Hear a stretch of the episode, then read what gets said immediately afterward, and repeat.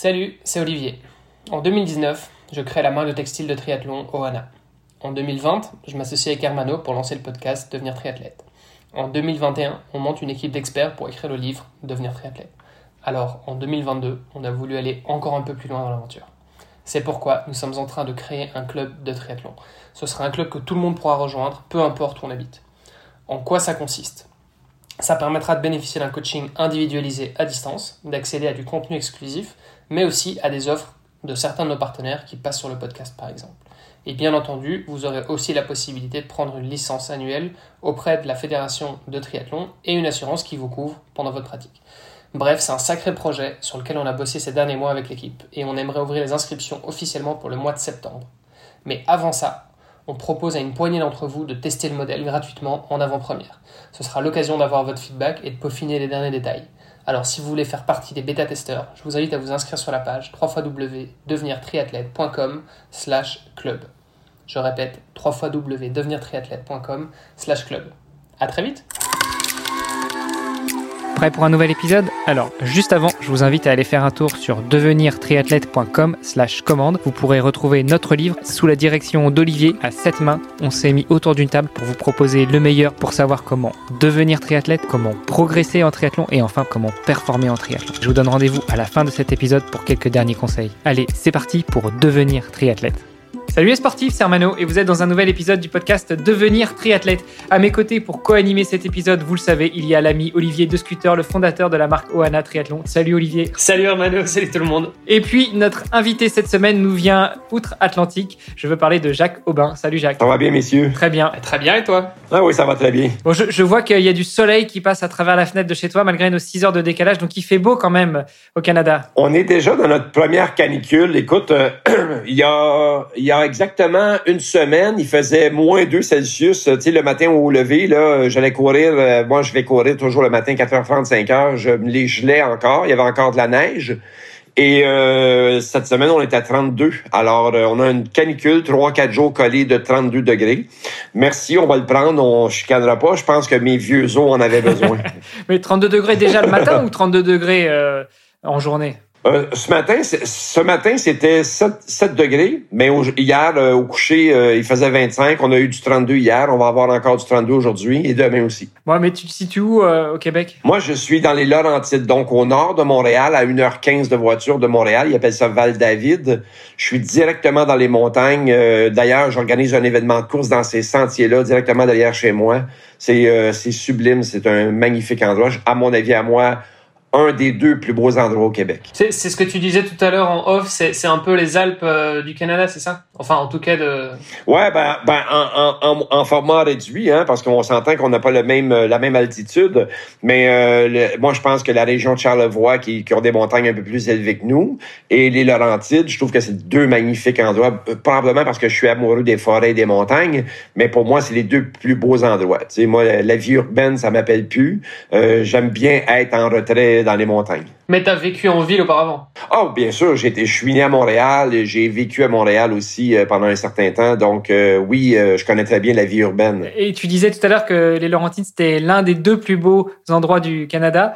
Euh, et c'est quoi le premier? Euh, en fait, je parle du Québec. Au, au Québec, euh, au Québec, ben, écoute, je peux pas les mettre en ordre parce que comme je suis amoureux d'où je vis, c'est un peu dur de mettre Charlevoix, qui est dans un petit peu euh, plus au nord dans le Québec, là, dans le coin de, au nord de, de la ville de Québec, là, Baie-Saint-Paul, le Charlevoix, toute cette région, où les montagnes sont un petit peu plus en altitude. C'est magnifique aussi.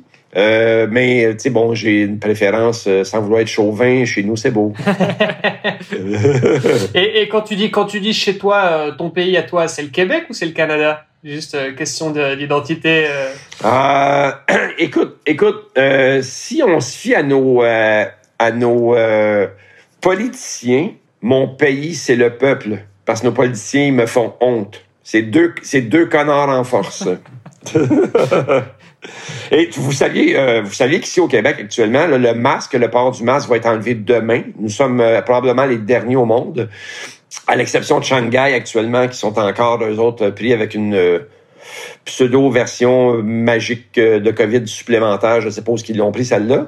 Et le Canada détient encore la palme pour être euh, les tyrans covidiens du monde entier. Euh, les gens qui ne sont pas vaccinés au Canada n'ont pas le droit de sortir du Canada encore. Ils sont en punition et, euh, et, les gens qui ne sont pas vaccinés, là, j'en ai plusieurs dans mon entourage, ce sont des gens qui se sont isolés, qui n'ont pas fait exprès pour aller recevoir ou propager. Et, tu sais, si tu prends pas le vaccin, moi, je suis pro-choix. Si tu prends pas le vaccin, je pense que tu as le droit de tu as le droit de, de trouver d'autres moyens pour éviter d'être dans la cohue de cette maladie euh, ou ce virus. Alors, je, je, trouve que les droits fondamentaux des gens ont été salopés à travers d'un... Puis nous, ici, on a une charte canadienne des droits qui dit tout le contraire de ça. Et nos propres gens qui nous gouvernent ont écrasé la population, mm. les ont mis sous le, sous le, sous le, sous le, le dogme de la peur. Puis c'est encore comme ça que ça mm-hmm. fonctionne. Et si, et, si, et si mes propos comme ça sont tenus publiquement, ben je pense que je serai lapidé parce que les gens ils sont complètement cons là. Euh, tu peux pas avoir tu peux pas avoir une opinion qui, qui va à sens, à sens contraire de la leur parce qu'ils ont eu 12 vaccins, 3 ou 4 ou euh, tu peux pas parler autrement que le narratif. Bon, Jacques, faut que tu saches un truc quand même, c'est que là, le podcast, il va être diffusé et il y a pas mal de gens qui nous écoutent. Hein. ils auront mon opinion, je me présenterai en politique, puis je ferai du remplacement. Ça marche, ça marche, ça marche. Bon, en parlant de, en parlant de se présenter, peut-être, euh, on a une tradition dans le podcast, normalement, c'est de donner la parole à notre invité pour qu'il se présente. On est rentré direct un petit peu dans le vif du sujet, mais, mais Jacques, dis-nous tout, qui es-tu? Qui est Jacques Aubin? Quel âge as-tu? Que fais-tu dans la vie? Et puis, euh, quelle est ta relation avec le sport? Oh mon Dieu Seigneur, c'est beaucoup de questions dans une seule phrase. Écoute, euh, qui es-tu? Ben, en fait, je suis un être humain très, très normal euh, qui a créé avec le temps des choses exceptionnelles. Donc, euh, ce que je fais dans la vie, euh, maintenant, je ne vis que de la santé. Donc, je propose des conférences ici au Québec. Puis d'ailleurs, j'étais supposé aller en faire avant, juste avant la COVID sur votre territoire. Et puis finalement, tout a changé à cause de la COVID. Mais euh, oui, je propose des conférences de motivation, de modification de style de vie, de, changement d'habitude de vie auprès des gens. Je suis euh, aussi le président d'une compagnie qui s'appelle Événement Top Chrono dans lequel Événement Top Chrono crée un programme en entreprise pour faire bouger les gens, changer les habitudes de vie directement dans les entreprises. Et je suis propriétaire de quatre événements de course à pied. et ta relation avec le sport? En dehors de, de, ton implication dans les événements euh, de, de, course à pied ou autre Parce qu'il y a, y a quand même une, enfin, t'as quand même une histoire aussi à raconter. Et c'est entre autres pour ça que, pour ça qu'on a pensé à toi évidemment pour le podcast. Euh, D'où ça vient pour toi le sport? C'est à quoi Quel a été ton premier contact avec le sport? Écoute, euh, en toute honnêteté, gamin, j'étais un sportif. On jouait à cette époque-là euh, en hockey extérieur. Hein, on n'avait pas encore ce qu'on appelle des arénas, donc des patinoires intérieures à l'abri des froids hivernaux. Euh, j'ai, euh, j'ai passé mon enfance à jouer au hockey à l'extérieur. Euh, comme tous les gamins, on court sans savoir vraiment qu'on court. On court parce qu'on on a envie de bouger. fait qu'on on jouait au hockey en souliers aussi. Alors, on courait après la, rondelle ou la balle. Donc, j'ai tout à fait du sport jeune, jusqu'à l'âge de 16 ans, où euh, on devient des adultes intelligents et on commence à consommer euh, la cigarette et euh, l'alcool. On aura compris que le intelligent, pour le coup, pour toi, là, à ce moment-là, il était ironique. mais, mais ça s'arrête pas là. Ça s'arrête pas là. T'as fini de faire du sport. T'as fait quelques excès, pour ainsi dire, et puis... Et puis, ben c'est ça, à l'âge euh, de... au début de la quarantaine, je me suis retrouvé euh, obèse, morbide, euh, donc autour de 202, 203 kilos. Ici, on dit au Québec en livres 415 livres, ouais. Ah ouais, quand même. Ouais, plusieurs excès, plusieurs émotions non soignées ont fait que, ben, j'ai j'ai j'ai j'ai dérivé, j'ai dérivé vers l'obésité. Et, alors, euh, bon, il y a la, dérive vers l'obésité, ça c'est une chose, mais comment est-ce que tu as fait finalement pour ne plus être ce euh, Jacques Aubin de 200 kilos? En fait, euh, c'est une question que je me suis moi-même pesé quand, quand je, me, je, me, suis posé quand je suis allé me faire peser. Dans... Tu, nous as fait un joli lapsus là, parce que tu nous as dit que tu t'es pesé la question et pas posé. Je, exactement, je me suis pesé la question quand je me suis fait poser sur une balance dans un abattoir d'animaux. Euh, parce que le, médecin ne pouvait pas me, peser sur sa balance euh, en clinique.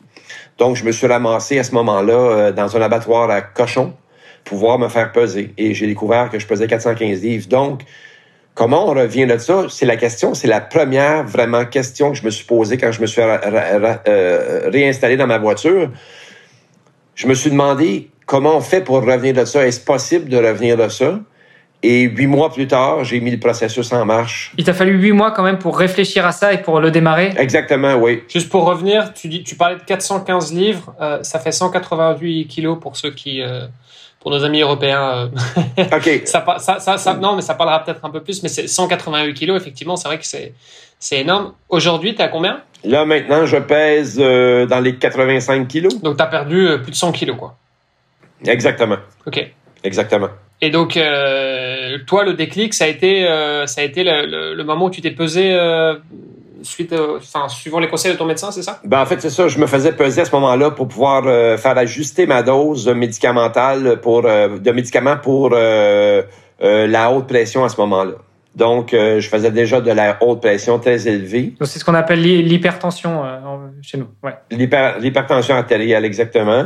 Et euh, on a changé, on a on voulait changer mon médicament pour plus fort parce que là, j'avais plus d'hypertension. De, Donc, c'est à ce moment-là que j'ai comme vu ce qui m'arrivait, puis j'ai j'ai pris la décision à ce moment-là. Ma première décision, c'était de dire ayant deux enfants qui étaient quand même euh, de jeunes adultes, 18 ans et 15 ans à ce moment-là, je me suis dit, je pourrais pas les voir s'accomplir. Puis pendant ce temps-là, eux, ils vont perdre leur père. Tu sais.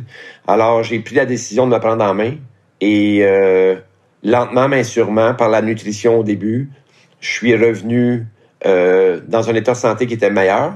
Je peux vous dire que quatre mois après le début du processus, on m'enlevait mes médicaments pour la haute pression parce que je perdais, euh, je perdais la carte continuellement euh, à cause du justement une petite perte de poids avait tout changé au niveau de l'hypertension. Les gens pensent que les gens pensent qu'il faut absolument d'aller d'une étape à l'autre pour que vraiment il y ait de l'amélioration. Il y a déjà de l'amélioration dès le jour 1 où tu te mets en marche. Donc, euh, en trois mois, j'avais plus de médicaments pour l'hypertension. Là, tu nous dis, tes enfants, ils étaient euh, adolescents, ils avaient 15 et 18 ans. Toi, tu avais quel âge à ce moment-là? C'était il y a combien de temps? J'avais 46 ans, ça fait 12 ans et demi de ça. D'accord. Donc, j'en déduis que tu as 58 ans aujourd'hui. N'est-ce pas? Bravo! Euh, bon, bon, calcul. On, peut revenir peut-être un peu plus en détail, alors même si c'est pas forcément l'objet du podcast, mais un peu plus en détail avec toi sur, sur un, le processus de prise de conscience, et puis comment tu mets en place euh, qu'est-ce que tu mets en place et comment? Et puis après, j'aimerais bien qu'on voit, mais dans un second temps, euh, qu'est-ce que ça a changé chez toi à part l'hypertension et, euh, notamment ta relation peut-être avec le, mouvement, le sport, le bien-être, la santé de manière générale?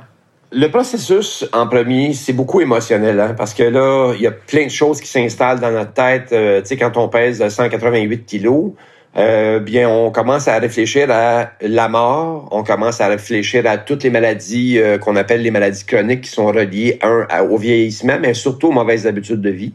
J'étais un ancien fumeur, donc euh, j'avais vraiment là tout ce qu'il fallait pas, tout ce qu'il fallait pour finalement pas vivre longtemps. Émotionnellement, j'ai réfléchi beaucoup à toutes ces choses-là. Puis après ça, j'ai fait une réflexion sur mais de quoi j'ai besoin? Est-ce que je dois rentrer dans un gym? Est-ce que je dois euh, consulter un nutritionniste, un psychologue, euh, un kinésiologue? Euh, j'avais aucune idée et à un moment donné, j'ai pris une décision le 31 octobre 2009 de consulter un nutritionniste. Le processus, le vrai processus, là, en dedans de moi, c'était tu connais plein de choses, Jacques, mais tais-toi et sois coachable. Point barre. Alors, on te dit de faire ça, tu pars dans cette direction-là et tu fais ce qu'on te dit. Et j'ai intégré rapidement, euh, je me suis réapproprié rapidement une bonne façon de m'alimenter. Et le processus a commencé comme ça. Quelques mois plus, ben, pas quelques mois, mais quelques jours, quelques semaines plus tard, j'ai commencé à mettre la marche dans ma vie. Et étrangement, ayant été un coureur jeune, parce que je faisais euh, à Montréal, on avait un, programme dans les écoles qui s'appelait Participe Action. Et euh, moi, je faisais tout le temps le cross-country dans ces affaires-là. Donc, je faisais de la course en sentier déjà à mon jeune âge.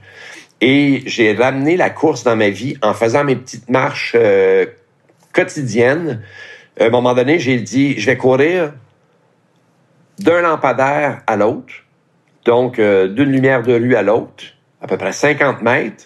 On, va, on s'entend là, c'était pas, euh, j'aurais pas gagné euh, de médaille avec ça, mais pour moi c'était déjà un gain. Et euh, mais t'étais champion du monde de ton monde déjà. Ouais, j'étais le champion du monde des obèses, je peux te dire ça. Mais lentement mais sûrement, je me suis refait confiance. Hein? On, on, on doute à un moment donné qu'on va être capable, on va avoir la capacité de reprendre la course. Le déclic s'est passé. Moi, ma fille, elle a monté euh, le camp de base de l'Everest à 16 ans. Le déclic s'est passé à un moment donné où elle fait la course à Montréal et je lui dis l'année prochaine, je le fais avec toi.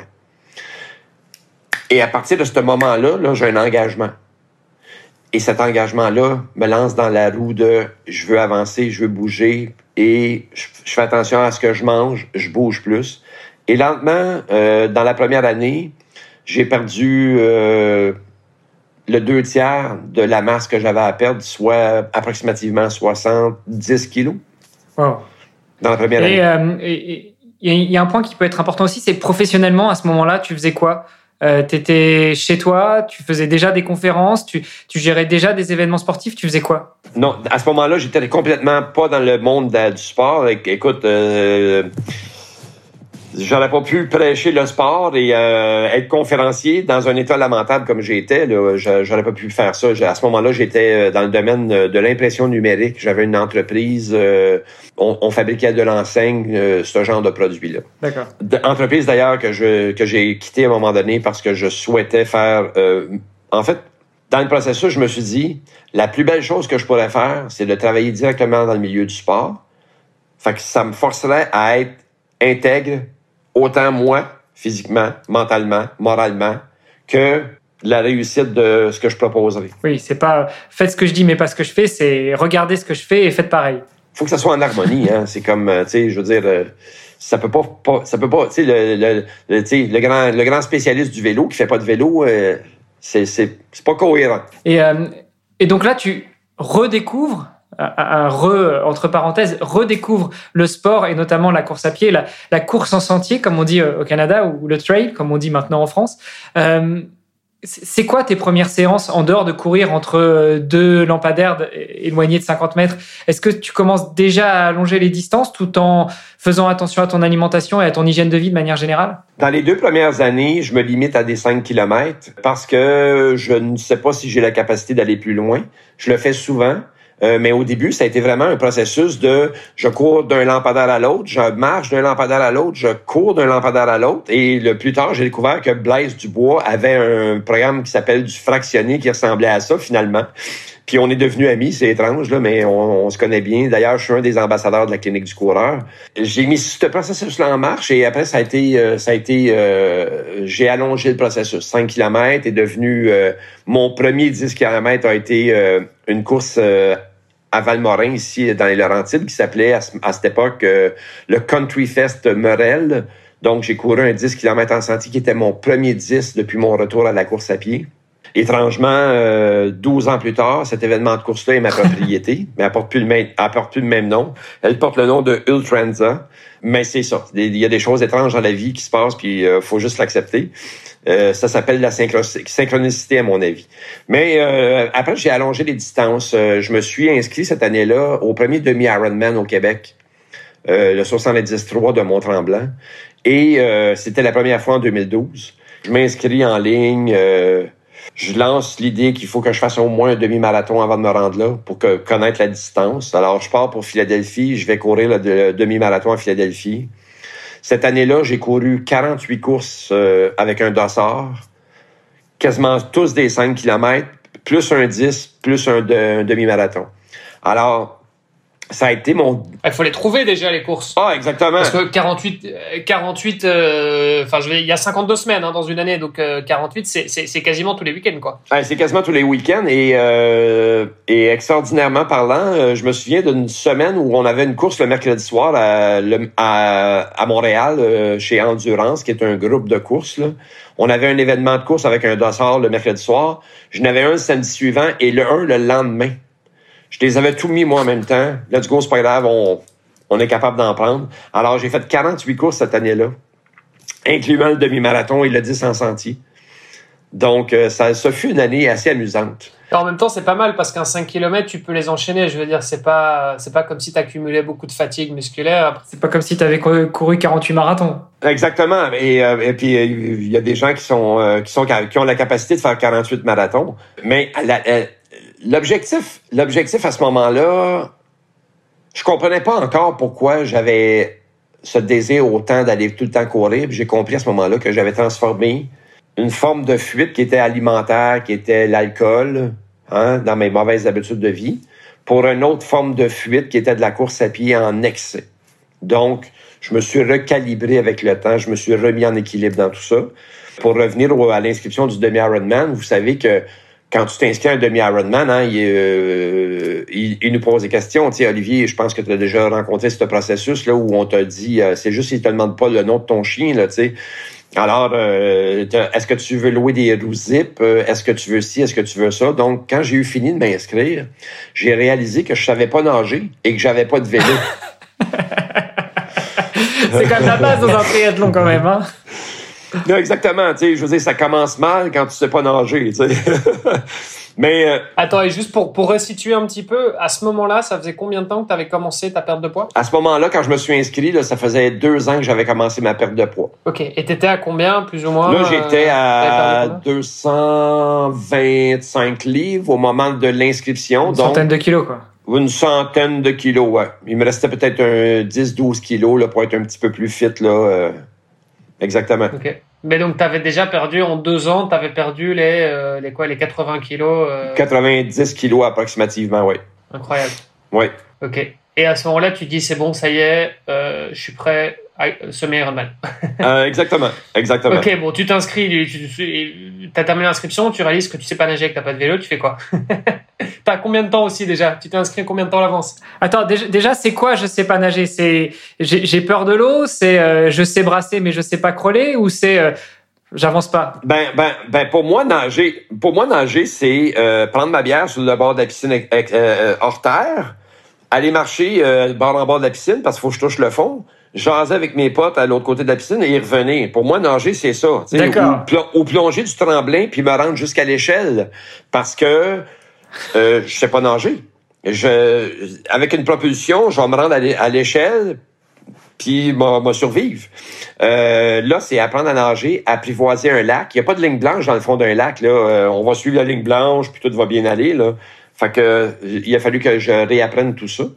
Mais la folie là-dedans, c'est que le lendemain de l'inscription du Ironman, je suis invité à une, soirée, un événement dans lequel on va nous instruire d'un nouveau défi qui s'appelle le, défi Montréal-New York. C'est-à-dire courir de Montréal à New York, à relais, sur trois jours, avec plein de gens. Rappelle-nous combien il y a de miles ou de kilomètres? Il y a 660 kilomètres entre Montréal et New York. Donc, euh, ce week-end-là euh, tombe trois semaines euh, avant le semi-Ironman. Je me suis inscrit aussi. OK. Là, tu étais clairement encore dans la bigorexie. Donc, la bigorexie, pour ceux qui connaissent pas, c'est, l'addiction au sport. Non, en fait, c'est l'addiction à l'excès. Je pense que c'est plus ça dans mon cas. J'étais excessif avant, j'étais excessif pendant. Mais c'est quelque chose qu'on voit souvent, hein, je pense. Il euh, y, a, y, a, y, a, énormément de gens qui se reconnaîtront euh, là-dedans. Hein. Souvent, euh, euh tu as beaucoup de sportifs comme ça ou qui, qui aimaient bien faire beaucoup la fête pendant une époque et, et, puis qui se sont reconvertis dans le sport, mais qui du coup sont finalement tout aussi extrêmes, mais bon, dans le sport et qui, qui a priori est, est quand même une activité plus saine. Euh, mais, mais effectivement, c'est un truc qu'on retrouve souvent et, et, je m'identifie aussi à ça. Hein. Je veux dire, j'ai eu aussi mes années euh, euh un peu plus festives, donc, je, comprends bien. bon, tu t'es inscrit à ton, à ton semi-Ironman. combien de temps avant la, la course? L'ouverture des inscriptions était en septembre, le 26 septembre, soit une journée avant mon anniversaire. Et l'événement était en, le 24 juin. Donc, euh, 9 mois, 10 mois. OK, bon, tu avais, ouais, avais 10 mois pour préparer, pour apprendre à nager et, et bon, et acheter un vélo aussi. Exact. euh, à la limite, acheter le vélo, c'est peut-être le moins difficile, mais quoi que, bon, tu savais déjà rouler quand même. Exactement. Je savais rouler, j'avais fait ça plus jeune euh, et c'est revenu rapidement. Ça n'a pas été un souci. OK. Euh, et pour la natte, tu as fait ça comment? Pour la? Pour la natation, tu as fait ça comment? Ah, ben, j'ai suivi des cours avec euh, un professeur, c'est-à-dire trois, quatre cours. Euh, puis j'allais nager. j'allais nager, mais disons que c'était le dernier choix, tu sais. Euh, si tu me demandais, Jacques, veux-tu aller courir? Puis dans mon entraînement de la journée, mettons que j'avais de la nage, puis si tu me, si tu me demandais, Jacques, qu'est-ce que tu veux faire maintenant? Ah, j'y retournerais courir. Je préférais courir à, à, à peu près n'importe quoi. Mais je me suis forcé à aller nager. J'étais pas, euh, même le jour de l'événement, je n'étais pas un bon nageur. Je ne suis toujours pas un bon nageur. Mais je sais pertinemment que si je tombe dans le milieu d'un lac, je vais être capable de revenir à, Bon. capable de revenir à la maison. C'est rare quand même que quelqu'un tombe au milieu du lac, à à moins qu'on le balance par-dessus bord du bateau. Non, mais- effectivement. ok, fine. Et, et au final, comment se passe ce, ce premier triathlon? Parce qu'en plus, t'as pas commencé par un, un triathlon découverte, par un sprint ou, ou par euh, même un distance olympique. Non, direct, un half Ironman. Oui, exactement, exactement. Et, euh, et ce matin-là, euh, je me souviens très bien, euh, première rencontre internationale, je rencontre euh, Romain Guillaume, euh, qui est au même événement que moi. C'est lui qui a d'ailleurs gagné l'événement. Je le croise le matin même.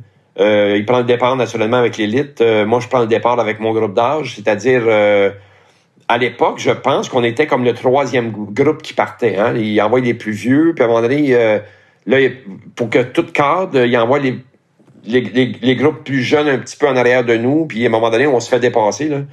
On est 2400 à prendre l'eau ce matin-là, euh, par vague. Sors de l'eau, il reste trois personnes dans l'eau derrière moi. Donc, à trois minutes de la disqualification, Jacques Aubin sort de l'eau. Et là, je me dirige vers la zone de transition. Je j'aborde mon beau vélo pour un homme de quoi, 1m65 et j'en fais 1m89. Donc, euh, hein, j'ai les genoux qui passent par-dessus le guidon. Mais c'est pas grave, j'ai 90 km de vélo à faire et je fonce. Et je peux vous dire que malgré euh, le vélo euh, qui est une bécane, euh, c'est une bonne bécane à l'époque où elle est sortie, mais bon, elle a déjà comme 15 ans, cette bécane. Et euh, c'est un de mes amis qui me l'a prêté. Je rattrape des gens. Euh, au final, bien, euh, je reviens avec le vélo. Pas de crevaison, pas de souci. Euh, D'ailleurs, ce vélo, je l'ai baptisé Cric Crac Croc parce que c'est le son que faisait le pédalier quand je montais les côtes de Tremblant. Puis au final, euh, ben j'ai euh, j'ai euh, chaussé mes espadrilles et euh, j'ai attaqué le demi-marathon. Et, et comment s'est passé ce, ce semi-marathon? Ça a été, euh, ça s'est super bien euh, passé. Écoute, je te dirais que jusqu'au 16e, je m'arrêtais euh, à peine là, devant le devant les ravitaux pour prendre ce que j'avais besoin. Là, c'était à peine, euh, je marchais devant le ravito, je récupérais ce que j'avais besoin et je continuais à attaquer. C'était un semi-marathon qui s'est terminé en 2h04, si ma mémoire est bonne. Donc, euh, pour un amateur comme moi, c'était, euh, écoute, c'était du spectacle, là. c'était vraiment le fun. Génial. Bon, on, on sent qu'il y a encore des, des souvenirs et des émotions euh, en toi. Ah, mais c'est sûr qu'il y a encore des émotions parce que, tu sais, euh, tu sais, ça a été des années pour moi qui ont déterminé ce que je suis devenu aujourd'hui. Tu sais, Euh, cette, cette détermination de vouloir changer ma vie, on pense qu'on n'a pas en nous cette capacité de transformer les choses et c'est fou comment on peut bâtir des choses, comment on peut construire, puis construire notre vie au complet. Euh, aujourd'hui, ma vie, là, elle est, elle est comblée parce que ce jour-là, j'ai fait le choix d'aller jusqu'au bout. Pour une fois dans ma vie, je suis allé jusqu'au bout. La fameuse promesse que j'ai faite à ma fille au marathon de Montréal, que je faisais 5 km avec elle, vous n'avez pas idée l'année suivante, quand je me suis présenté à ce course-là, les émotions que je vivais? Et j'ai couru un 5 km en 30 minutes. Pour un ex-obèse qui revient en santé lentement, c'était exceptionnel. Puis, tu sais, bon, euh, oui, il y a des mecs qui courent un 5 en 17 minutes ou en 15 minutes ou peu importe. J'étais un ancien obèse. Fait que pour moi, c'est spectaculaire, puis ça va toujours le rester. Mais ce qui est important, c'est pas les, euh, les 100 kilos plus là, que j'ai perdus qui est important. C'est ce que je suis devenu à travers ces 100 kilos perdus. C'est ce que c'est l'humain en moi qui a grandi. C'est tout mon champ de valeur humaine qui a repris sa place. Le sportif, lui, euh, il est encore sportif, mais il a tellement découvert ce qui était en dedans de lui. Puis aujourd'hui, je me rends compte que j'ai le caractère d'un guerrier. Que tu n'avais pas, que tu n'avais, que tu n'avais pas avant, avant cette transformation? Il m'habitait, je l'ai éteindu. dans ma, dans ma vie de jeune adulte. Par mon inconscience, par mon insouciance, par mon manque d'écoute de mon intuition, par mon manque d'intention, je l'ai étouffé. Je l'ai enterré en dedans de moi. Et alors, comment, parce que tu disais quand tu étais, euh, quand étais jeune, quand tu étais enfant, tu, tu, faisais du hockey, tu, tu courais, enfin voilà, tu étais euh, plus ou moins sportif, tu n'étais pas obèse. Ben non. Ah non, écoute, j'étais, euh, Olivier, euh, ton format, de ce que je vois de toi, là, mon père m'appelait le pic. donc, à l'époque, je pesais quoi 65 kilos, 1m89. J'étais pas gros, là. Ah oui, ça c'est encore plus euh, c'est encore plus velte que moi ça. Euh, c'était c'était c'était euh, quasiment chétif. Mais mais comment comment tu fais pour parce que bon 65 kilos euh, t'étais déjà à l'âge adulte. Comment tu fais pour passer de 65 kilos à 180 kilos? Enfin, qu'est-ce qui s'est passé? Je veux dire, enfin, je comprends, tu t'es bon, il y a du, laisser aller clairement, d'accord, mais mais je veux dire, enfin, comment comment on prend, enfin, t'as triplé de poids oui. Euh, pendant ta vie de, de, de, jeune adulte. Oui, exactement. En fait, euh, c'est inconscient. Hein. C'est vraiment inconscient. Première des choses, on a des blessures en nous qui sont pas guéries, des abus, d'intimidation. Il y a plein d'affaires comme ça auxquelles on n'a pas fait face, qu'on a enterré en soi, en, en, même temps que notre guéri. On a accepté de vivre avec euh, ces émotions blessées-là. Et là, on essaie de les noyer par de l'alimentation, de la suralimentation, de l'alcool pour s'étourdir, s'égarer, pour oublier. Puis tranquillement, ben, on prend le poids. Puis inconsciemment, ben, on, quand on s'achète des nouveaux vêtements, ils sont juste un peu plus grands, puis c'est plus, plus grave. Euh, les gens nous le disent, ouais, t'as pris du poids, mais on les écoute pas. Puis on s'en va comme ça avec notre petit malheur. Le sourire au visage, mais la blessure dans le cœur. Hmm. Hmm. Et c'était quoi ton régime alors euh, à l'époque? C'était euh, fast food euh, tous les jours Enfin, le régime un peu à, l'américaine, comme, comme, comme on pourrait le voir ici de, depuis l'Europe? Ben, en fait, oui, il y avait une partie de ça, mais il y a eu aussi une partie de sous-alimentation. C'est-à-dire que je quittais pour le, le bureau le matin, je, je, me prenais un café dans un coffee shop et j'allais au bureau travailler dans mon atelier et je pouvais oublier de dîner. Alors là, j'avais pas mangé de la journée. Puis quand j'arrivais chez moi, là, vers 15-16 heures, je préparais le souper pour la famille. Je dévorais euh, 400 grammes de fromage avec une baguette avant de souper. Là, c'était pas, euh, c'était pas rare, ça. Euh, puis s'il y avait un sac de chips, c'était rare qu'on avait des sacs de des chips chez nous, mais des croustilles. Mais quand ça arrivait, il fallait pas que ça traîne parce que il mangeait une volée. Là. Donc, euh, ça commençait par ça. Puis après ça, j'avais mon repas. Donc, je me, je m'alimentais pas fréquemment et de la bonne façon. Donc, hmm. ça, c'est quelque chose qui est quand même assez, euh, un petit peu paradoxal, et c'est vrai que souvent les, nutritionnistes ont tendance à le dire. Euh, si on veut éviter justement la perte de poids, il vaut mieux manger un petit peu, euh, mais souvent parce qu'en fait, ça permet justement de, contrôler le, ce sentiment de satiété, donc voilà, de, ne plus avoir faim. Euh, parce qu'en fait, le problème, c'est quand tu, tu loupes un repas ou quoi et que euh, tu as faim, bah, tu as tendance à manger plus que ce dont tu as vraiment besoin, juste parce que tu as faim. Et en fait, euh, le temps que tu manges ton aliment, il faut attendre 20 minutes avant que le sentiment de satiété s'en aille. Et donc ça, c'est vrai que c'est un piège parce que on peut se dire, ah bah tiens, je vais, je vais sauter un repas parce que j'ai envie de perdre du poids. Bah non, en fait, euh, quand tu fais ça, du coup, euh, tu, tu compenses après et en mangeant deux fois plus. ce qui n'est pas forcément un, un, bon choix. Et c'est vrai que c'est un truc qu'on retrouve beaucoup. Et je crois que c'est une, mauvaise habitude que beaucoup de gens ont aujourd'hui, c'est de louper le petit déjeuner. Et donc du coup, je loupe le petit déjeuner. Par contre, à 11 heures, euh, j'en peux plus, j'ai absolument besoin de manger un truc. Qu'est-ce que je fais? Bah, je vais me manger, euh, euh, je sais pas, des, des pains au chocolat, euh, un sneakers, enfin voilà, des, des, des, trucs qui sont pas forcément sains. Euh, en gros, une bombe de sucre euh, qui fait qu'après, je vais avoir, je vais faire une, hypoglycémie réactionnelle et que donc du coup, je serai de nouveau mal et que je vais de nouveau devoir manger. Je vais manger deux fois plus. Enfin voilà, et c'est un cycle un peu, c'est un, cycle un peu vicieux. Et donc c'est super important effectivement de, bien rythmer en fait la, prise d'alimentation. Oui, puis ce cycle, ce cycle vicieux-là, les gens se rendent pas compte comment ils sont inconscients dans leur choix. Fait que là, ils partent en voiture, sont en déplacement, et là, ils n'ont pas déjeuné. Et là, à un moment donné, la première odeur de fête qui lui passe au visage devant un McDo ou euh, une autre euh, de ce genre de restauration, ben ils vont tourner euh, inconsciemment, ils vont se commander quelque chose directement dans la voiture, ils vont s'empiffrer avec ça, et là, ça va les satisfaire, mais pas longtemps. Hmm. Comme, comme tu dis, l'indice glycémique va exploser et redescendre rapidement, et, là, ils vont avoir encore faim. Donc, c'est un cycle qui est très, très malsain. Oui, et puis c'est facile aussi de se diriger vers, en général, le sucre et la graisse, parce que c'est ça, effectivement, qui va euh, te donner un petit boost d'énergie euh, plus rapidement, mais, mais en même temps, c'est pas euh, c'est pas forcément de la vraie bouffe. Enfin, je veux dire, il y a, y a un moment, il faut manger. voilà, tu dois manger tes légumes, tu dois manger tout le reste. et donc, c'est vrai qu'on a un peu, c'est un peu comme une, c'est comme une drogue hein, finalement.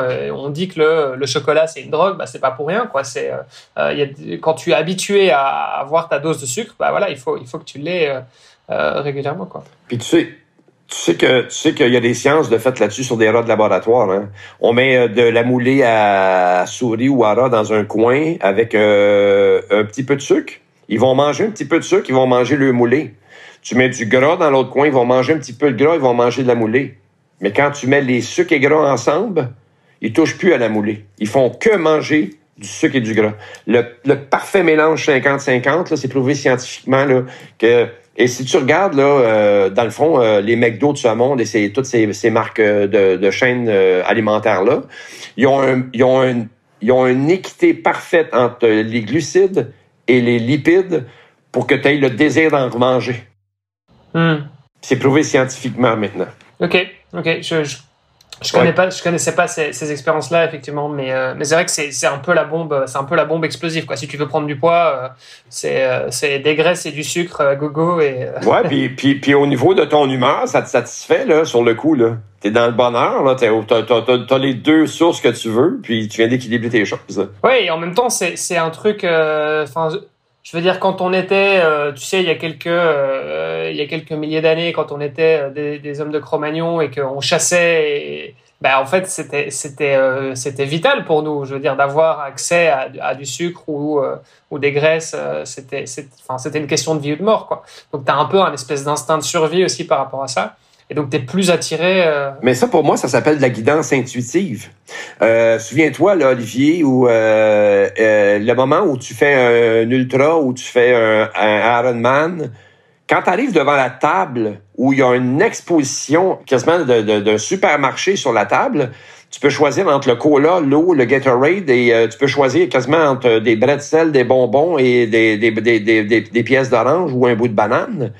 C'est ta guidance qui te fait... C'est vraiment... Ton corps te dit, tu as besoin de potassium, ta perception alimentaire que tu vas faire, c'est le bout de banane. Mais tu sais, si tu manques de glucides, il y a des grosses chances que tu sautes sur le verre de coke. Et c'est vraiment une guidance intuitive. Et les chasseurs de l'époque euh, de Cro-Magnon, ils y allaient avec une guidance intuitive. Euh, c'est pour ça aussi qu'ils cueillaient et qu'ils chassaient. Je suis d'accord avec toi. Mais bon, euh, eux, eux avaient pas l'option du McDo, qui est de la bouffe industrielle, ou exactement, as des, exactement. Des, indices glycémiques justement qui n'ont absolument que tu retrouverais que tu retrouverais jamais dans la dans la dans la nutrition naturelle, quoi. Exactement. Mais de, mais de là, le principe de la guidance intuitive, quand on, quand on est en ultra, elle, revient, elle, elle, nous habite encore, tu sais. C'est juste que c'est juste qu'on l'utilise plus comme on l'utilisait autrefois. bon, désolé pour McDo, du coup, euh, on vous a un peu. Euh, mais bon, voilà, écoute. Euh. On, vous aime, on vous aime pareil. Alors, ben, en fait, moi, en fait, moi, je, on pourra jamais les enlever de là. Hein. Ils vont toujours être là, ces, ces chaînes alimentaires là. Moi, ce que je souhaite, c'est que soit qu'on les, on les impose pour le mal sociétal qu'ils font avec euh, leurs services alimentaires, ou soit qu'ils investissent dans le sport massivement. Ils ont le choix. Moi, je leur donne deux choix. Hmm. Avant, que je devienne président de la République, là. Ok, mais euh, bon, bref, on les aura peut-être pas comme sponsor du podcast du coup, mais euh, c'est pas grave. Je vous enverrai, euh, je vous enverrai PFK, là, Kentucky Fried Chicken. ouais, c'est ça, ok, mais donc du coup, pour revenir, alors parce que là, on, parle un peu de, de nutrition. toi, du coup, pour ta perte de poids, comment est-ce que tu as changé Enfin, c'était quoi ton nouveau régime en fait? En fait, j'ai pas fait de régime. En fait, ce que j'ai fait, c'est que j'ai commencé à m'alimenter comme un être humain normal et faire des bons choix dans mon assiette. Bah, d'une certaine manière, c'est un régime. Enfin, je veux dire, le, c'est- le mot régime a quand même été euh, très détourné et très dénué de sens, mais à la base, un régime alimentaire, c'est la façon dont tu t'alimentes. Ça veut pas dire faire une diète en fait. Et euh, Exactement. Oui, il peut, il peut, il peut être volontaire ou involontaire d'ailleurs. hein. Je veux dire, même si tu fais pas attention à ce que tu manges, bah, en fait, ça reste un régime alimentaire. Après, euh, Ouais. euh, mais donc Mais- du coup, ok. Mais le mot, mais le, le mot régime, pour moi, si on, le- on le, on le met dans le dictionnaire, pour moi, le régime, quand on parle d'un régime politique, hein, euh, c'est restrictif. Hein, euh, sais, je- perso, perso, je voudrais pas être en Corée du Nord. Euh, fait que, tu sais, il y a des, bon, le mot régime, pour moi, ça me dérange, comme le mot diète. Euh, c'est pas un régime, c'est une façon saine de s'alimenter, comme tous les humains devaient s'alimenter. J'ai réduit mes, j'ai réduit mes assiettes. J'ai ralenti la vitesse à laquelle je mangeais. Comment on fait ça? On dépose notre fourchette entre chaque bouchée. On mastique Hmm. totalement ce qu'on mange. Puis après, on prend une autre bouchée. Et lentement, ça nous permet de découvrir qu'on a plus faim. Oui. Oui, parce qu'en fait, c'est ce que je disais tout à l'heure, c'est comme, comme au moment où tu commences à manger, euh, ton cerveau met à peu près 20 minutes le temps de, voilà, de la, de la- le début de la digestion euh, pour te rendre compte qu'en fait, tu n'as plus faim. Et donc, le- effectivement, le fait de manger moins vite, bah, tu vas te rendre compte euh, avant, euh, euh, avant d'avoir bouffé trois assiettes que, euh, que c'est bon, en fait, tu étais, OK. Quoi. Exactement. Exactement. Et c'est, et c'est, et c'est lentement comme ça que j'ai perdu les kilos. il y a une chose qu'on dit souvent dans le sport, euh, c'est la progressivité. Euh, on parle de s'entraîner avec progressivité. Si tu n'es pas coureur, tu peux pas euh, envisager de courir 15 bornes d'un coup en, mettant des baskets et en sortant. Euh, toi, on l'a compris, tu étais un obèse morbide, tu pesais quasiment 200 kilos. Euh, J'imagine que c'est pas du jour au lendemain que tu dit bon bah maintenant je mange de la salade tout doucement et puis euh, j'avais euh, j'avais une assiette qui pesait 500 grammes et maintenant je réduis à 200 grammes. Ça s'est fait progressivement. Comment est-ce que tu es C'était quoi ta stratégie là-dessus? C'était à l'instinct? Tu as été accompagné par des professionnels euh, ou euh, eh ben tu te disais voilà je vais commencer aujourd'hui au lieu d'avoir une assiette de 500 grammes je vais passer à 450 et puis dans 15 jours je vais essayer de passer à 400. Comment t'as fait? C'était quoi tes trucs Jacques? en fait, en fait euh, ce que tu racontes, ça ressemble un peu à ça, mais c'est pas mal inconscient. Euh, Est-ce que la salade et les légumes sont venus dans mon assiette immédiatement? La réponse, c'est oui. Par contre, au lieu de manger un steak d'un demi-kilo, ben, j'avais coupé à 250 grammes. Et là, lentement, j'ai réduit, j'ai amélioré la qualité de, des viandes que j'achetais à cette époque-là, euh, et mais réduit le format. Lentement, ben, on fait des nouveaux choix, on élimine certaines choses, on, on, on analyse ce qui, ce qui va bien avec nous. Tu sais, moi, volaille et poisson, c'était ce qui allait le mieux avec moi. Ce que je digérais mieux, abdominalement parlant, j'avais moins de douleur ou de souffrance quand je mangeais ces trucs-là. Euh, j'ai enlevé à ce moment-là euh, l'alcool dans le processus. Je voulais plus voir d'alcool euh, dans mon processus parce que je me disais, ben, ça, ça engourdit un peu. Ben, ça engourdit, ça me fait prendre aussi des mauvaises décisions quand je, quand je m'assois à la table. Alors, j'avais enlevé l'alcool dans mon processus. J'ai augmenté mon volume d'eau. Mais lentement, très lentement, je suis arrivé à l'équilibre de mes trois assiettes et mes deux collations par jour. Puis j'ai mis j'ai déjà mis à cette époque-là dans ma tête le principe de je déjeune comme un roi, je dîne comme un prince et je soupe comme un mendiant. Point barre. Et c'est encore comme ça aujourd'hui. Et pour tes collations, t'es euh, entre les deux? Les collations, je les prends pas toujours. Il y en a qui ont besoin de ces collations-là. Moi, je n'ai moins besoin. Ça dépend de ce que je fais. Si je pars faire euh, 15 bornes, ben c'est sûr que il va y avoir une petite collation quelque part là-dedans. L'alcool, tu l'as complètement euh, arrêté? Tu, tu bois plus du tout? En fait, euh, après le, pro- le processus de perte de poids, j'ai continué à prendre euh, quelques bières de temps en temps avec les potes. Puis en septembre 2020, euh, la veille de mon anniversaire, le 26 septembre, euh, on savait à ce moment-là que mon papa avait le cancer. Euh, j'avais pris ma première bière avec papa. Et moi, pour le, le 27, le lendemain, j'avais pris la décision que j'arrêtais complètement l'alcool.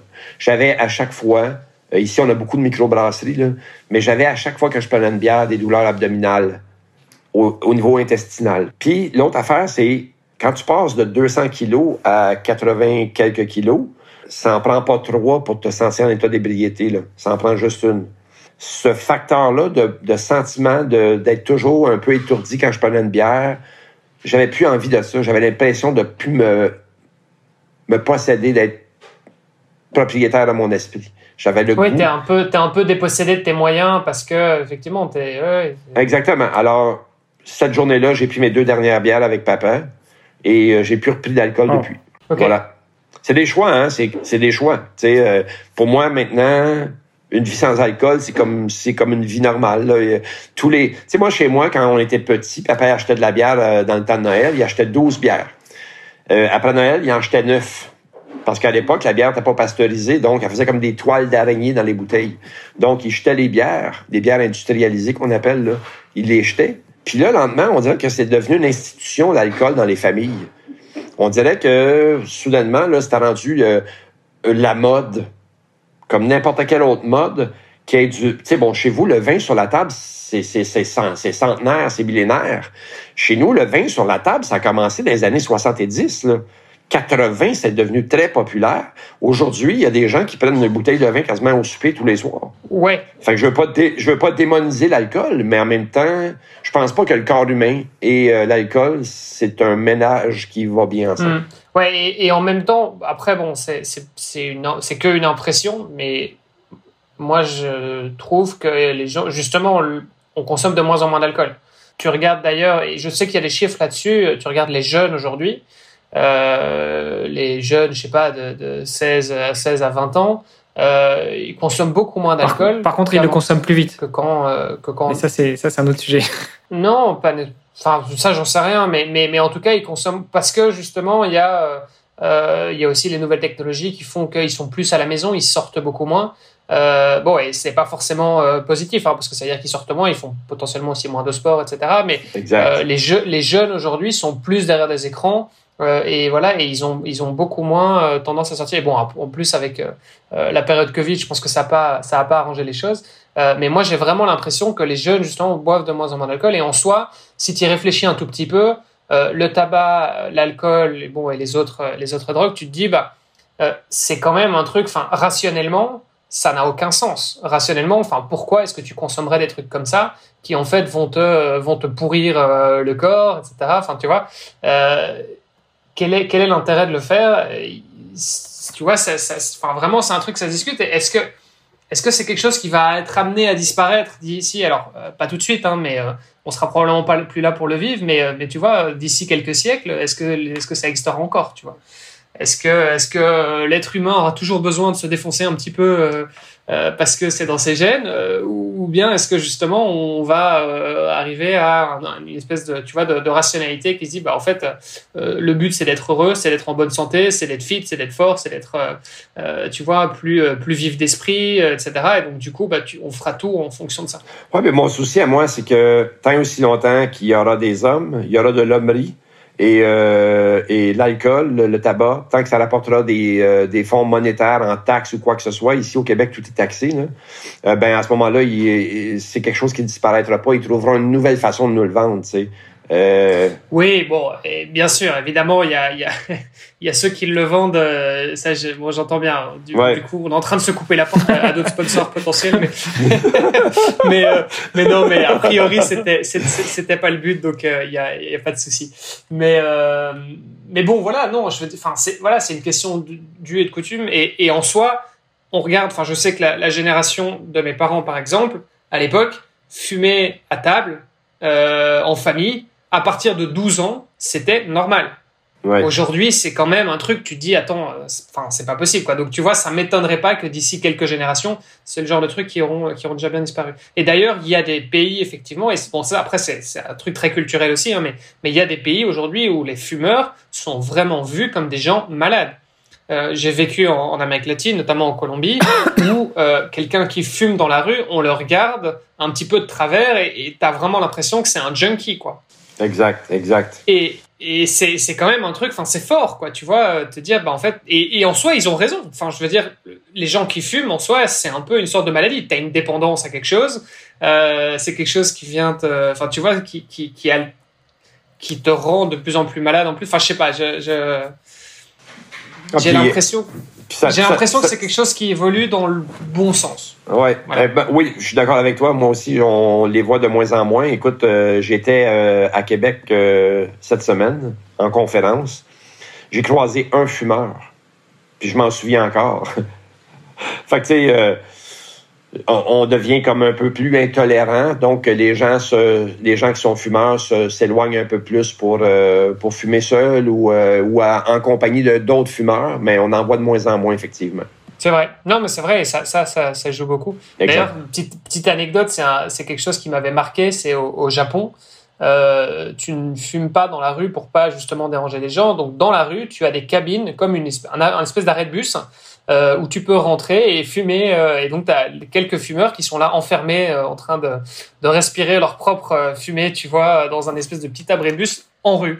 C'est assez marrant, c'est assez marrant à voir. Mais bon, voilà, au moins, au moins, voilà, tu, tu déranges pas les gens. C'est vrai qu'en soi, tu marches dans la rue, t'as quelqu'un qui fume, tu vois, à côté de toi, alors t'es en train de faire ton jogging ou quoi, et tu, tu, te prends le, le, nuage de fumée, c'est pas très agréable, quoi. Oui, effectivement. bon, bref, on aura, on aura cliché pas mal de monde aujourd'hui. Euh. oui, puis l'objectif, c'est pas, pas ça, mais c'est de, de sensibiliser les gens à prendre conscience qu'il y, a des trucs dans la vie qui font qui fonctionnent pas bien avec l'être humain. C'est pas c'est pas mm. normal. Il y, a, il y, a, des choses qui fonctionnent pas avec le, corps humain. Je suis d'accord et en même temps, je pense que la plupart de nos auditeurs sont plus ou moins euh, sont, sont plus ou moins dans la même. Euh, enfin voilà, si, si vous voulez réagir, n'hésitez pas. Euh, vous nous vous nous ferez savoir, mais je, je pense pas qu'on ira chercher des sponsors du côté des, des fabricants de cigarettes ou ou, ou d'alcool. Donc du coup, hein, vous allez pas manquer grand chose là, parce que vous parlez, vous parlez, euh, tu sais, euh, vous pouvez pas parler des deux côtés de la bouche. Là. Vous recevez du cash de ce côté par ces gens-là, puis de l'autre côté, vous dites euh, le contraire de ce qu'ils vous offrent. ça fonctionne pas. Ça, fonctionne pas. Bon, revenons un petit peu sur le triathlon, du coup, Jacques. Toi, bon, tu as fait ton premier Ironman, enfin semi-Ironman. Oui. Ensuite, qu'est-ce qui s'est passé? Parce que tu as terminé, là, il y a eu un truc qui s'est passé dans ta tête, tu t'es dit, ça y est, en fait, je suis... je suis un, je suis un triathlète, je suis capable de tout. En fait, euh, en fait, euh, je me suis jamais comme senti comme un triathlète. oui, euh, j'ai jamais pensé, moi, écoute, je suis un triathlète. Regardez-moi, je suis un triathlète. Euh, j'ai pas de tatou Ironman sur mon mollet. Je je suis pas dans cette culture-là. j'ai moi, je suis un releveur de défis. Je suis un aventurier. C'est comme ça que je me considère. Alors, je relève des défis. Puis euh, Ironman sur les 10.3, c'était un défi que j'ai refait l'année suivante. Ma carrière de, de Ironman euh, est pas terminée parce que je vais peut-être y retourner un jour, mais je me suis présenté à un full en 2016. Une journée de tempête, euh, ça a été un échec.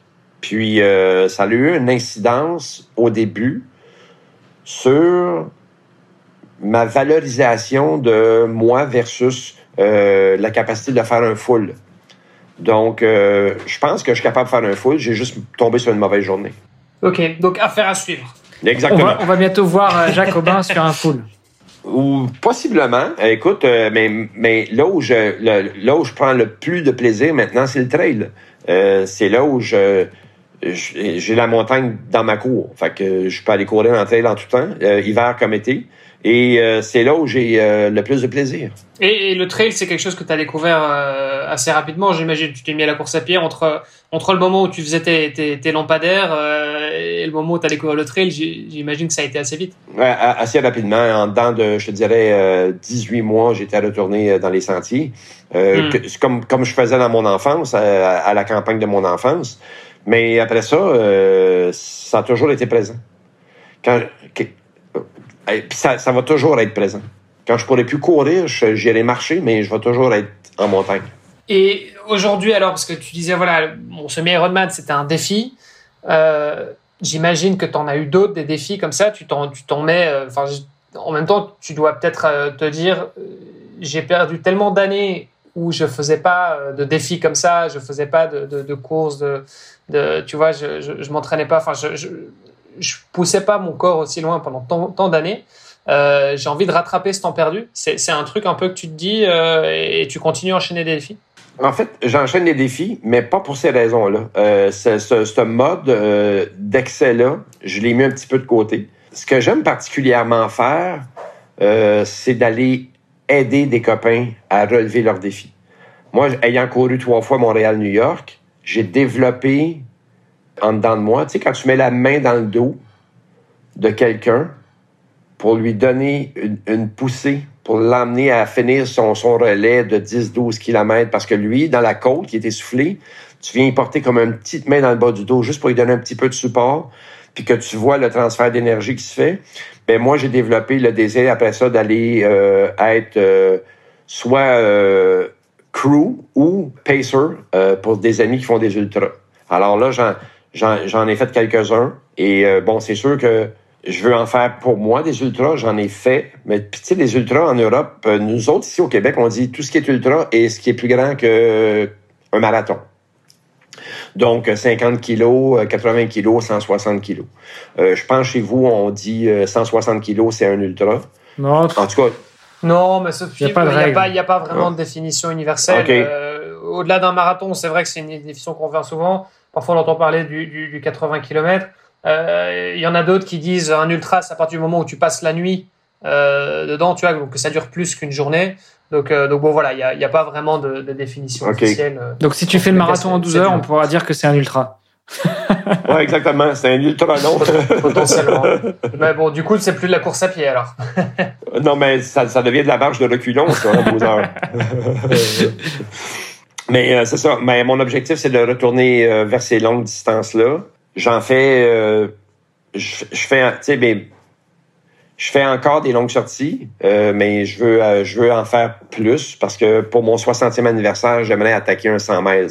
Donc, mais, mais je suis pas le genre de gars qui va en enchaîner 12 euh, en même année. Je vois des gens là sur l'ultra. Maintenant, t'en enchaînes 48.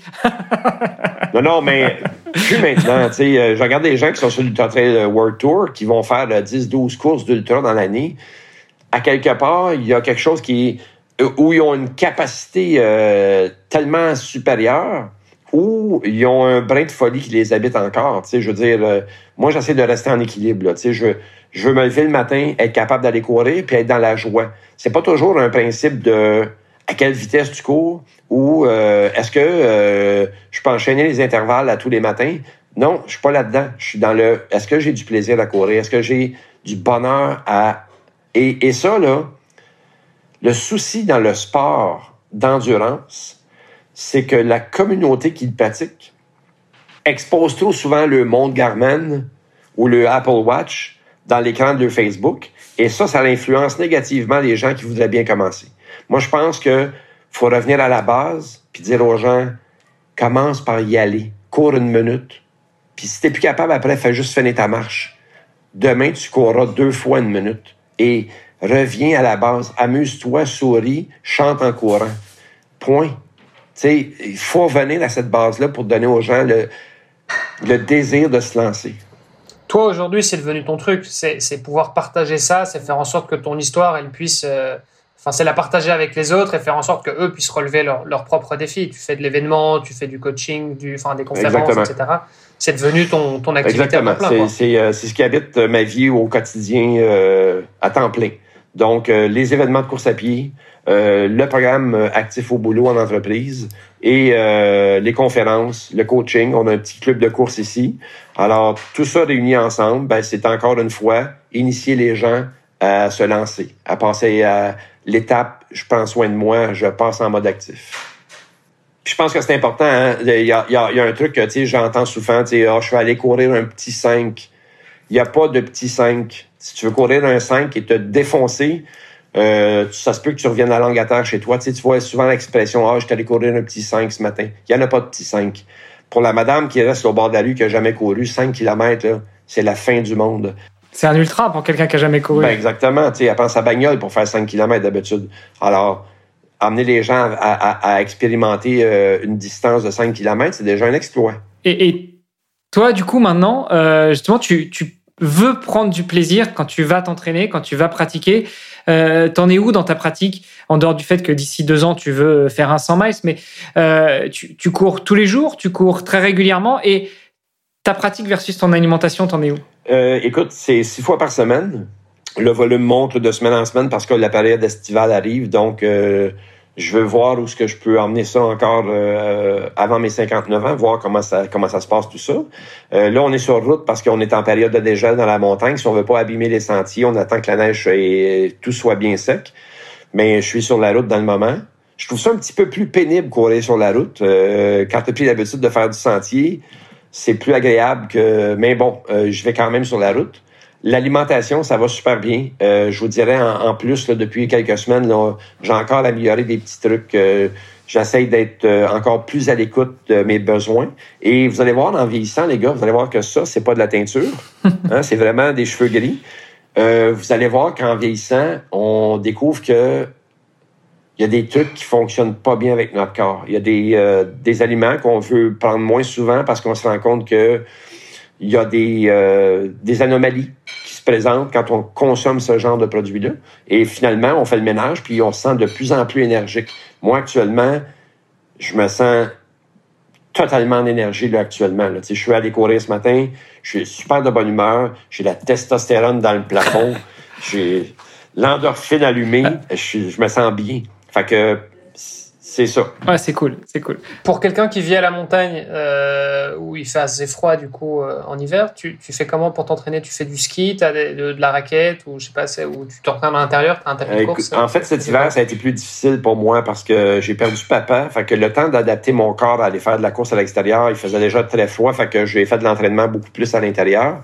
Mais règle générale, l'hiver, je fais de la course à pied. Je cours, je cours en sentier l'hiver. On a des souliers pour ça. Et euh, les sentiers sont propices. On prend les sentiers de, de raquettes et on va courir dans ces sentiers-là. Euh, on en a beaucoup ici de ça. OK, super. Et, c'est quoi, juste quand tu parles des chaussures, c'est euh, quoi? C'est des chaussures de trail de base ou c'est un truc encore un peu plus adapté? C'est une chaussure de trail après lesquelles on va rajouter des petits boulons hexagonales dans les pods pour se donner encore plus de grippe s'il y a de la glace ou pour bien cramponner. D'accord. Donc un, peu, un peu comme euh, ce qu'on utiliserait euh, sur piste euh, en athlétisme, sauf que là c'est sur des chaussures de trail. Quoi. Exactement, exactement. Donc ça nous fait ça nous fait un meilleur crampon, ça nous fait rester debout comme on dit. Jacques, quand on quand on te recherche sur Google, il y a un autre lien qui tombe sur Wikipédia, Jacobin Godin de la Berrier. J'imagine que tu as entendu parler de lui. Non, pas du tout un, un, officier, euh, un officier français qui a été, euh, euh, qui a été guillotiné au XVIIIe siècle. Ah, c'est peut-être moi, puis j'étais en mode renaissance. du coup, du coup voilà, si, si, vous cherchez effectivement à, à joindre Jacobin, c'est pas le, c'est pas celui du XVIIIe siècle. Bon, en fait, vous avez juste à écrire Jacques Aubin 225 livres et ça va vous emmener où vous voulez. Où Mais en fait, y a pas mal d'interviews euh, qu'on peut retrouver sur, Exactement. sur les Exactement. J'ai puis vous êtes mon deuxième podcast européen. Euh, j'en ai déjà fait un avec euh, les frappés. Je sais pas si vous connaissez Loïc. Non. Loïc Blanchard. Je pense qu'il est en Suisse, Loïc. Donc, il y a un podcast avec plusieurs sportifs qui a fait lui aussi de son côté. C'est la deuxième fois qu'on m'interpelle pour faire un, podcast avec, avec les gens de, de votre côté. C'est cool. Je trouve, ah, ça bah, fun. je trouve ça le fun. Euh, bah, très bien. Bah, écoute, justement, nous, ça fait, euh, tu vois, bah, on a eu Blaise Dubois euh, qui, qu'on, a eu sur le podcast il y a pas loin d'un an. Et puis, voilà, en ce moment, on a eu aussi plus récemment une de tes compatriotes également. Donc, voilà, c'est, on essaye, on essaie, on essaie de diversifier. Un laquelle, petit peu. laquelle, laquelle compagnie Natacha Gagné. Ah ben oui, Natacha qui fait euh, son club pour les tout petits. C'est ça, oui. exactement. Ouais. Ouais. Oui, tout à fait. Le exactement. club pour les enfants, ouais. exactement. Une autre, une... Donc voilà, on diversifie, on diversifie un petit peu les Exactement, accents. c'est bien ça, c'est bien. Ah, il y a plein de gens ici qui pourraient euh, inspirer votre podcast. Il y a beaucoup, beaucoup de gens ici qui sont... Qui sont... Ouais, super, tu, tu nous feras une petite liste. Plaisir, ça va me faire plaisir. Et euh, euh, Jacques, euh, j'ai une autre tradition dans le podcast, c'est qu'en général, je pose une question à notre invité relativement au nom du podcast. C'est, à ton avis, quel est le, le, meilleur moyen de devenir triathlète? Mais pour toi, on va la tweaker un peu. C'est, à ton avis, quel est pour toi le meilleur moyen de, de ne plus être un obèse morbide et de se mettre au triathlon? La réponse est très courte. Vous allez être déçu. Ça s'appelle s'aimer, simplement. Commencer à s'aimer, à s'apprécier. C'est ça la réponse. Euh, vraiment revenir à la source, c'est-à-dire soi, pour être, euh, tu sais, on, voit ça souvent comme des, euh, de l'égoïsme que de revenir à soi. Moi, j'ai passé ma vie à donner. Puis le jour où j'ai découvert qu'il y avait un humain qui donnait, c'était moi, j'ai comme dirigé un petit peu vers moi. Puis j'ai fait comme je vais donner à cet homme-là parce qu'il mérite de recevoir. Fait que je pense que le, le mot simple, c'est s'aimer. Bah, écoute, ça me va très bien, même si c'est une réponse courte. Hein. On prend aussi les réponses courtes. sur, sur euh, bon, bah, sur, sur sa belle parole, mais effectivement, je, ça, ça, ça, a du sens. Enfin, je veux dire, s'aimer, c'est euh, c'est prendre soin de soi, c'est euh, c'est comprendre aussi comment, comment fonctionne notre corps, notre, notre esprit, et parce que le triathlon, effectivement, c'est pas juste aller s'entraîner. C'est tout un c'est toute une philosophie de vie en fait. Exactement. Puis tu sais, ce qui commence, ce qui commence à, quand tu commences à, à, à tourner ça vers toi un peu, ce qui est étrange, c'est quand l'estime de soi revient, quand, euh, quand tu commences à avoir de l'estime, comment tout prend place après. C'est juste l'amour, finalement. Mais ça, je, je, suis entièrement d'accord avec toi. Il n'y a, y a, rien à faire. Quand tu, tu, le sens aussi, même, tu sais, dans la période de l'année, le, moment où tu es vraiment euh, bien entraîné et tu, tu sais, as fait, as fait pas mal de volume, etc. Et, et tu sens que ton corps, physiquement, il commence à prendre forme et tu, tu, te rapproches de ta course. En fait, c'est le moment où euh, tu as le plus de, d'amour propre quoi d'une certaine manière parce que tu te dis enfin tu te sens bien dans ta peau quoi tu es bien t'es, t'es, t'es, les, les, muscles sont là c'est réactif etc et donc c'est, c'est quand même euh, euh, c'est quand même un truc qui est, qui est hyper important. Ben exactement. C'est là où tu, tu, tu, hmm. recrées un équilibre entre le corps et l'esprit. Oui, je suis d'accord avec toi. Je suis, je suis entièrement d'accord avec toi. Bon, bah, génial. Merci beaucoup, Jacques, pour, pour cet échange. C'était, c'était hyper, hyper inspirant, je trouvais. Euh, et puis ça nous a rappelé aussi un petit peu notre échange qu'on avait eu dans l'épisode avec, euh, avec Bertrand Soulier, euh, donc qui, bah, qui Hermano a emprunté du coup les, les paroles être, être champion du monde de son monde, c'est ça? C'est ça, exactement, ouais. ouais, ouais. Ah, génial, génial. C'est bien dit. Super. Bon, bah voilà, bah, on le on salue, on salue Bertrand. Eh ben, écoutez, messieurs, merci beaucoup. Jacques, on te souhaite une bonne continuation. Bon run, donc demain matin, du coup, hein, si j'ai compris, c'est plutôt le matin que tu cours. Absolument. Absolument, très tôt. Super. Comme ça, tu profites du lever du soleil. Tu, tu vas réveiller le soleil de temps en temps, j'imagine. Exactement. Et puis, Olivier, bah, je te donne rendez-vous la semaine prochaine. Ciao. Yes. Salut, messieurs. Merci. Salut. Merci d'avoir écouté cet épisode jusqu'au bout. N'oubliez pas de rejoindre notre groupe Facebook pour discuter avec les invités, commenter et poser vos questions. Et Olivier et moi, nous vous répondrons dans un prochain épisode. À la semaine prochaine. Salut les sportifs.